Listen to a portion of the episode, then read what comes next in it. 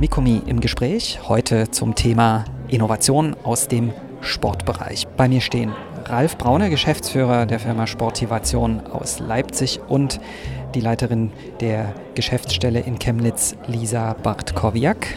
Ja, wie viel Innovation steckt denn in Sportivation?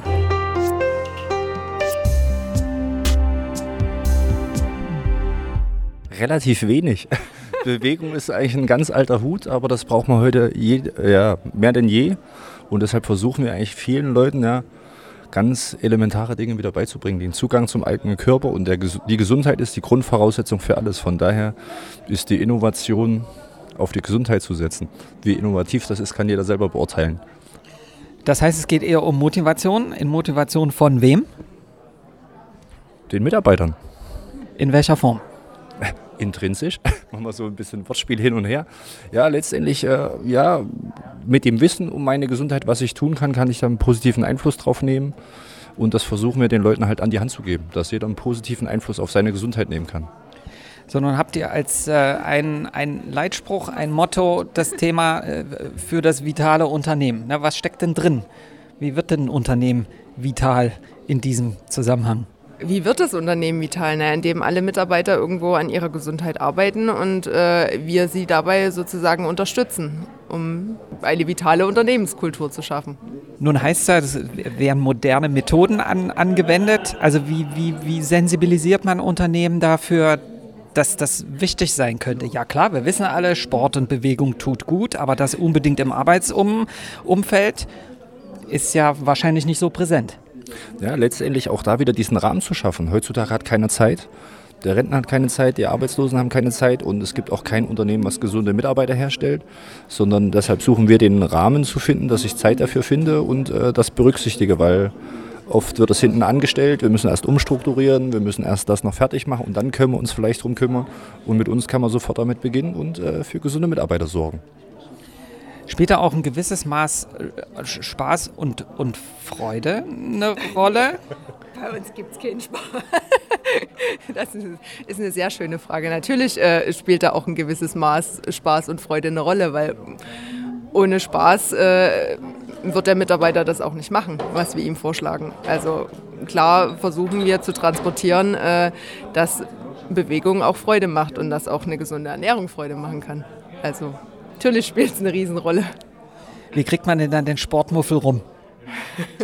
Wir sprechen extra nicht mehr von Sport, sondern von Bewegung. Das hat sich schon mal gewandelt, dass wir gar nicht sagen, oh, ich habe Angst vorm Schwitzen. Äh, ja, und dann äh, sagt man heute so aufsuchende und niedrigschwellige Maßnahmen, sagt man so schön. Aber ja, einfach die Freude dran zu vermitteln und dass man Freude dran hat, was man macht und dann geht das auch ganz einfach.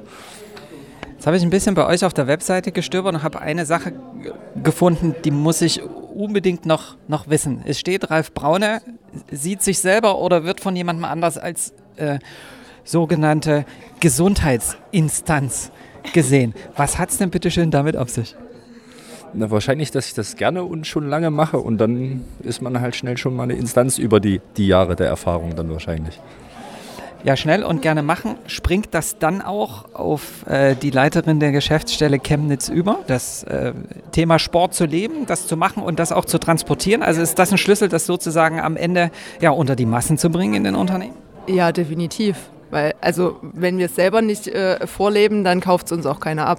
Also, natürlich leben wir alle für, für, ja, für Gesundheit, für gesunde Ernährung, für Bewegung und setzen das auch in unserem Privatleben und dann halt dementsprechend auch in unserem Berufsalltag um. Ich kann mir ja eins vorstellen, ähm, für die Unternehmen heißt das ja, die Mitarbeiter müssen sich irgendwie Zeit dafür nehmen. Und eigentlich kommen die ja auf Arbeit, weil sie arbeiten sollen und am Ende für, für sich und für das Unternehmen Geld verdienen sollen. Wie schafft man am Ende ganz praktisch in der Umsetzung den Spagat? Na, sie arbeiten ja ähm, effektiver, produktiver, ähm, wenn sie gesund sind, wenn sie sich gut fühlen. Und von daher spielt das ja zusammen am Ende. Ganz einfach gesagt. Im Umkehrschluss heißt das also, dass das unter, es ist eine Investition des Unternehmens in die Mitarbeiter, die, Mitarbeiter. die sich lohnt. Richtig. Eigentlich ist es ja im Prinzip rechnerisch falsch äh, zu sagen, dass es aufwendig wäre, weil es einfach viel effektiver ist, in die Gesundheit zu investieren. Deshalb zu sagen, wenn ich mir dafür die Zeit nehme, würde das irgendwas schmälern.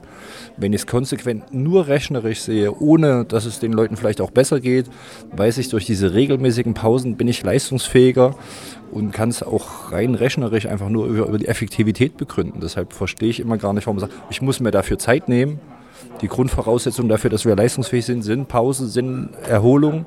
Und das muss ich halt letztendlich auch wissen und umsetzen. Und ist das dann vielleicht die Innovation, wenn es schon Sportivation nicht ist? wenn das eine Innovation ist, dass wir äh, Pause machen, dann äh, ja, ist das eine Rieseninnovation.